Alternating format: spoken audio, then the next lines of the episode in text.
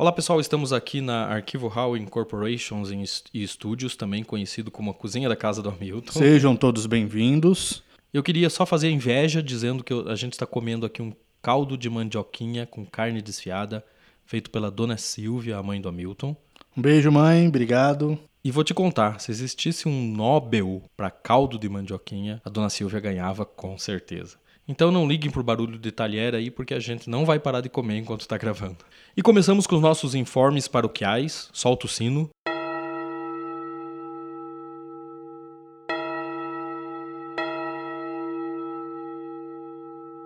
E o primeiro recado é que em agosto, que é o mês da fotografia, entra no ar o site do Arquivo HAL, então já deixem salvo aí arquivohal.com.br.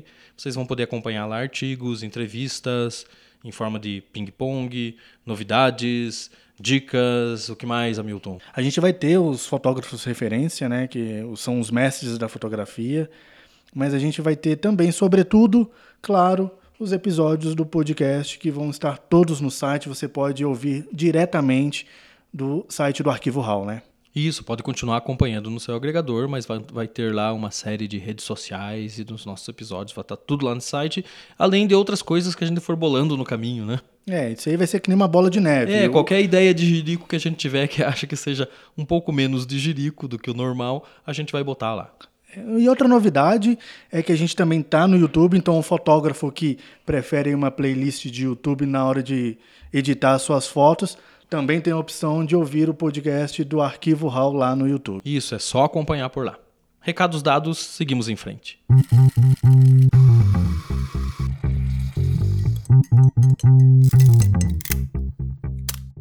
E o tema de hoje é drone e eu quero aproveitar que o Hamilton é um especialista em aeronaves, aeroplanos e aerolevantamento, porque ele serviu na aeronáutica. É, asas de um povo soberano. Ótimo slogan. Vamos abrir um parêntese, né? Hoje em dia o slogan da aeronáutica é asas que protegem um país, mas eu prefiro o slogan de 10 anos atrás, na época que eu servia, que era asas de um povo soberano. Fecha parêntese. É, é um slogan old school, assim, né? Old school. Então o drone é essa maquininha voadora que trouxe uma revolução para a fotografia, como outros gadgets que apareceram antes, mas que causou uma revolução nos últimos anos na fotografia, porque a fotografia aérea sempre foi muito cara, o custo para produzir uma imagem sempre foi muito alto, né? Historicamente, elas sempre foram feitas com helicópteros, aviões ou balões. Eu, eu preferia sempre fazer com helicóptero, né? porque dá mais possibilidade de controle de ângulo das fotos. Mas os drones têm uma série de vantagens. Né? Eles não fazem o mesmo barulho que o helicóptero, Apesar de ser um barulho chato, barulho de drone. Parece um besouro, Parece né? um besourão, né? Nossa, é, o, é terrível. Ele é melhor para manobrar em espaços restritos ou fechados, o que é ótimo para vídeo e para foto publicitária. Eu já vi gente voando com drone dentro de construções. Não, isso tem muito né, em fotografia imobiliária e de empreendimentos, está sendo muito utilizado nos últimos anos, né? Em shows, em palestras, em eventos, em gravação de videoclipe, tudo isso dá para usar drone indoor. O custo-benefício dele é muito mais barato que um voo de helicóptero, um avião ou o aluguel de uma grua. Ele é portátil, justamente por isso, bem mais versátil, né? Ele tem disponibilidade praticamente instantânea, você não precisa agendar um horário e fazer um monte de coisas e ir até um lugar, num aeroporto, que você possa decolar com segurança tal, como é com o helicóptero, então você pode sair do drone praticamente de qualquer lugar. E é uma opção muito mais segura para a imagem aérea. E no início do seu uso, o drone virou basicamente um grande diferencial para a fotografia, né? Por isso, vários fotógrafos investiram e ainda investem no drone. Ele pode ser usado para quase todo tipo de fotografia, para casamento, para publicidade, para marketing de empreendimento imobiliário, como o Hamilton já citou, para fotojornalismo, para vídeo institucional, para evento, festival, show, evento esportivo, enfim. A gama de opções para você utilizar esse equipamento varia da área que você atua e da tua criatividade para poder trabalhar com aquilo. Mas uma coisa que a gente precisa lembrar é que o drone tem essa gama de possibilidades e benefícios, mas existe uma legislação para ser cumprida para poder utilizar o drone, principalmente em grandes centros urbanos. É, não pode ser no oba-oba, né? Não, não pode ser. Por exemplo, existe um decreto que regula voos desse tipo de aeronave. Na verdade, a gente pode dizer que o drone é uma aeronave? Sim, é uma aeronave não tripulada, né? Um, como é que eles falam? RPA. VAR, VAC, RPA. RPA, que significa... VAR é do, VAR, do estádio do futebol. é, VAR é, é, é para decidir se foi pênalti ou não, é, mas enfim. É que eu tava, né, tava vendo uma matéria da Copa América esses dias, fiquei com o VAR na cabeça. Vamos continuar e deixar esse aqui. É, é RPA, né? RPA. RPA, que significa voo monitorado remotamente. Mas existe esse decreto que regula esses voos. Esse decreto foi emitido justamente pelo Ministério da Defesa. Né? Por isso, essa pasta que tem que autorizar ou não voos com os drones.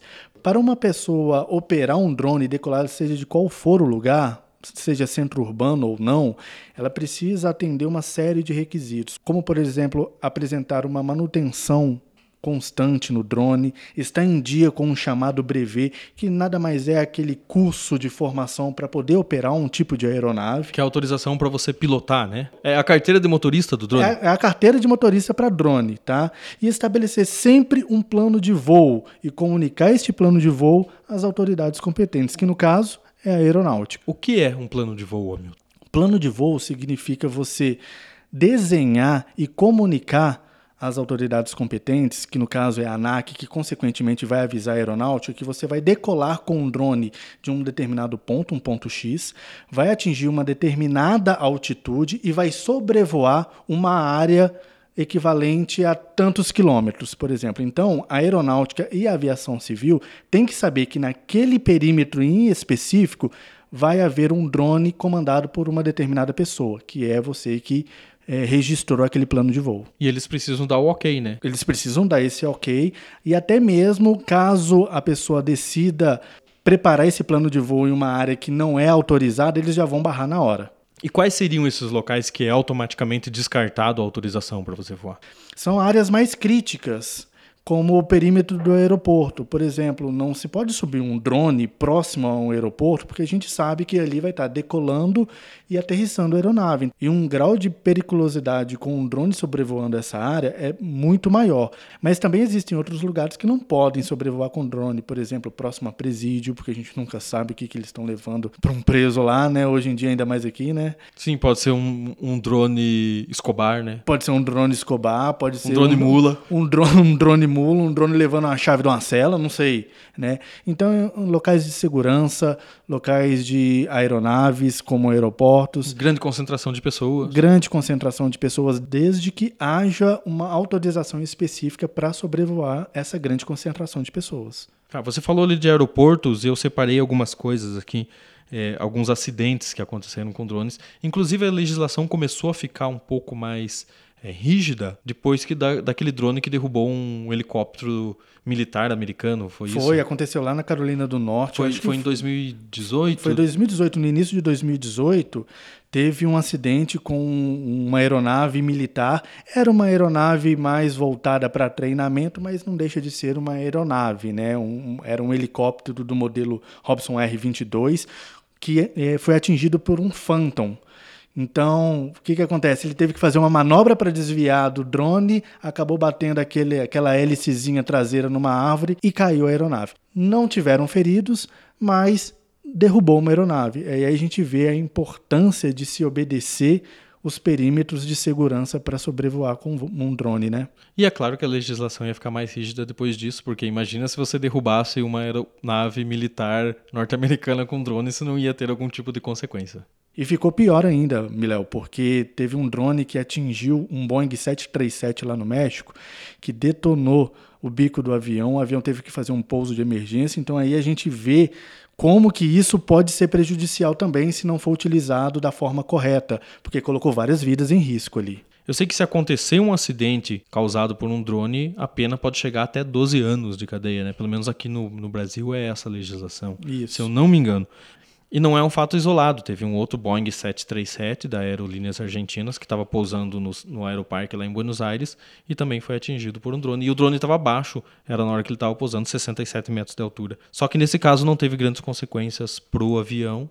O drone, é claro, deixou de existir mas não é um caso isolado, teve outros, né? No dia seguinte desse caso, que foi em 2017, o aeroporto de Congonhas, de São Paulo, que é o maior aeroporto é, em volume de passageiros no Brasil, acabou ficando parado por duas horas, 45 voos foram afetados, tiveram que ser transferidos para outros aeroportos ou atrasaram para pousar e para decolar. Só por causa porque, de drone? Porque tinha um drone voando na, no perímetro do aeroporto. Então é preciso obedecer regras, é preciso é, obedecer esse plano de voo e é preciso, sobretudo, também fazer esse plano de voo para que as autoridades estejam ali cientes de onde que você está operando essa, essa pequena aeronave. Uma das coisas que as pessoas que têm esse tipo de equipamento não obedecem é a altitude máxima que um drone pode, pode chegar, que é 200 metros. Tem muita gente que ultrapassa isso. Então precisa muito que as pessoas obedeçam é, a legislação, obedeçam às regras, às normas, para poder fazer um trabalho bonito,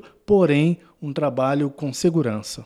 É, não basta ir lá comprar o drone e sair voando, né? Até porque se você estiver voando fora de regulamentação, fora de um plano de voo, e algum policial te parar, ele pode simplesmente não apreender o drone, mas te segurar ali e chamar a autoridade competente, que seria algo ligado à aeronáutica ou à aviação civil, e você tem o teu aparelho confiscado, além de responder uma multa e um processo por aquilo. Isso aconteceu com um amigo nosso, um fotógrafo que trabalha para um jornal que estava sobrevoando uma determinada área para pegar algumas imagens aéreas, e a polícia parou pediu para ele descer o drone e ele apresentou lá o brevet e apresentou também o plano de voo e deu tudo certo. Sim, tranquilo. Você consegue trabalhar certinho se você fizer tudo certinho.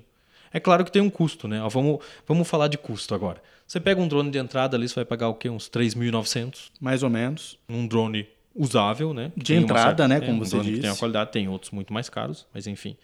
Você vai gastar mais uns entre os 400 reais 500 reais em autorizações, cursos, licenças e tudo mais. É, você tem que pensar que você tem que ter bateria extra, pessoal. O drone tem um limite de tempo de voo, então dependendo do trabalho que você vai fazer, você precisa de mais bateria, umas duas ou três a mais. Isso vai custar cerca de 190, 200 reais cada bateria extra. Ó, brincando, brincando, por baixo, você vai gastar uns seis contos num drone. Agora imagina você fazer as coisas de qualquer jeito e perder seis contos da noite para o dia.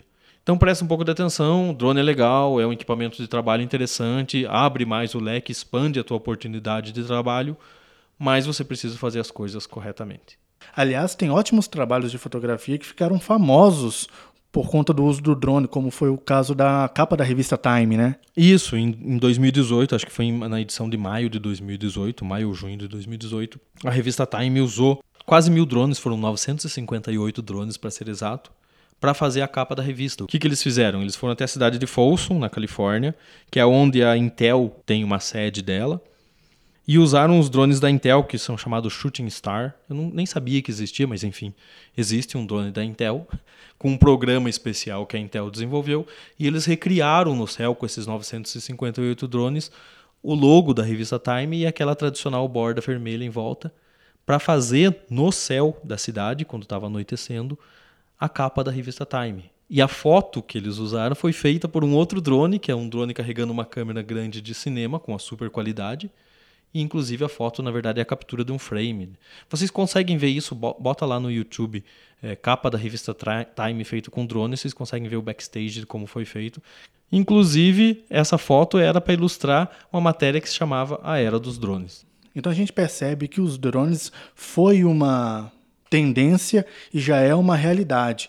Mas lembrem-se, usem e abusem dessa realidade com segurança. E para finalizar, Milton, eu fiz aqui uma lista de curiosidades das contramedidas que as autoridades estão usando em alguns lugares do mundo para esses voos irregulares de drones. Então, eh, a polícia holandesa está treinando águia para caçar drone.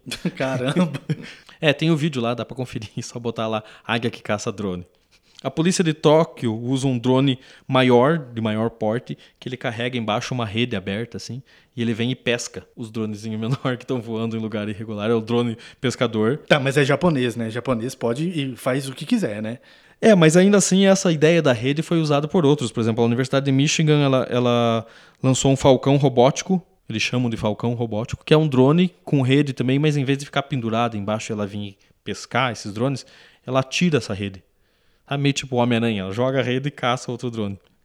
Uh, a Rússia criou um aeroplano drone, que é em formato de um avião, que ele é equipado também com uma espingarda, mas em vez de tirar uma rede, ela explode mesmo os drones.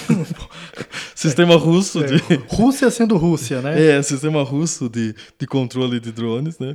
O Reino Unido criou uma bazuca que dispara uma rede, então fica o cara lá no chão com aquela bazuca, a, a, caçando drone no Se céu. bobear, é o Chapolin que tá atirando essa, É, o aí. Chapo- Chapolin. A empre- Tem outra empresa americana que o nome é Batelli, que desenvolveu um rifle offline. Esse é interessante, ó, que ele dispara sinais de rádio que embaralham o sistema de GPS do drone e corta a conexão com o piloto. Então o cara que está com o rifle lá embaixo, ele toma o controle do drone e faz pousar. E é muito interessante essa estratégia dos americanos, que ela é menos agressiva, né?